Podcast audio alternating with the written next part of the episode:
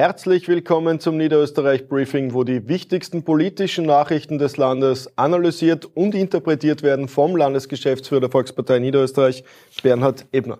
Grüß Gott.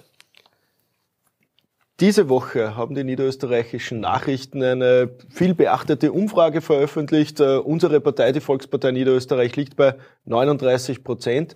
Uh, was erwartest du dir vom bevorstehenden Wahlkampf? Ja, für uns ist 2022 und bleibt 2022 ein Arbeitsjahr. Es gibt noch ganz, ganz vieles zu tun. Bereich der Arbeit, Mobilität, Gesundheit, Familie, Klima- und Umweltschutz. In vielen Bereichen haben wir schon wirklich große Akzente gesetzt. Ich denke da zum Beispiel an die Familien, an das Familienentlastungspaket, das wir getroffen haben.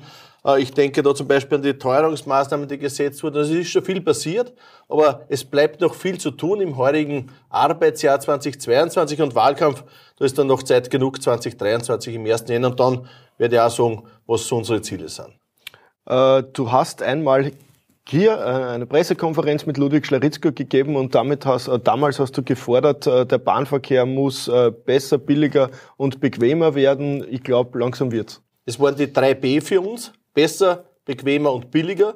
Billiger ist er quasi geschafft durch das Klimaticket besser und bequemer war immer unsere Forderung und der Ludwig Schlaritzko hat da ganz, ganz intensiv gearbeitet daran, die ähm, Allianzen geschmiedet und hat es jetzt geschafft, 2,3 Milliarden Euro in den Infrastrukturausbau der Schiene in Niederösterreich auch zu bekommen, um hier auch zu investieren, um hier auch auszubauen. Ich glaube, es ist ein Riesenpaket, was wirklich um alle äh, Achsen im Schienenverkehr auch geht wo Ausbauprogramme dabei sind, Verbesserungen, aber auch was das äh, Waggonmaterial betrifft dabei sind. Das ist wirklich ein sehr, sehr umfangreiches Paket, das diese Woche auch präsentiert wurde mit unserer Landeshauptfrau Johanna Mikleitner. Also ich glaube, ein besseres Programm kann man sich gar nicht wünschen für den öffentlichen Verkehr und vor allem für den Schienenausbau. Der ist wichtig für uns und daher kann man fast sagen, die drei Bs, die wir gefordert haben, besser, bequemer und billiger, da sind wir schon ganz, ganz weit gekommen. Äh, es wird, und das wird auch viel diskutiert, äh, die Grenze geschlossen zur Slowakei. Mhm. Äh, was sind die Hintergründe? Warum tut man das und wie siehst du das? Naja, der Grund ist in erster Linie der, weil ja Tschechien die Grenze jetzt kontrolliert zur Slowakei.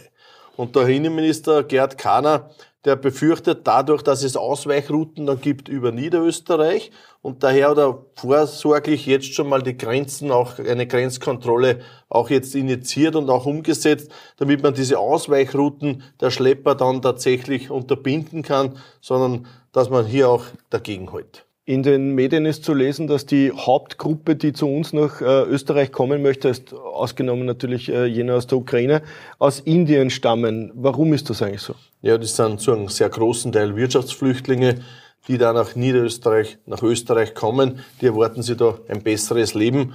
Ist natürlich kein Asylgrund und dadurch werden da auch ganz, ganz viele auch wieder zurückgeschickt. Heute hat die grüne Verkehrsministerin eine Pressekonferenz gegeben und eine strategische Neuprüfung des Verkehrs in der Ostregion, also im Osten Niederösterreichs im Bezirk Gensendorf, gefordert.